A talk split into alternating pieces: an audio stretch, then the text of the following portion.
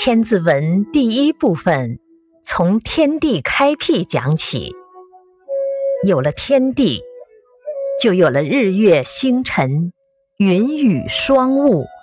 和四时寒暑的变化，也就有了孕生于大地的金玉、铁器、珍宝、果品、菜蔬，以及江河湖海、飞鸟游鱼。天地之间也就出现了人和时代的变迁。在此，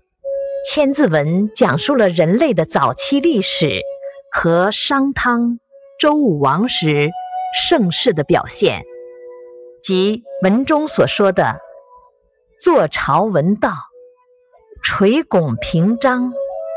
爱欲离手，臣服戎羌”。遐迩一体，率兵归王；鸣凤在树，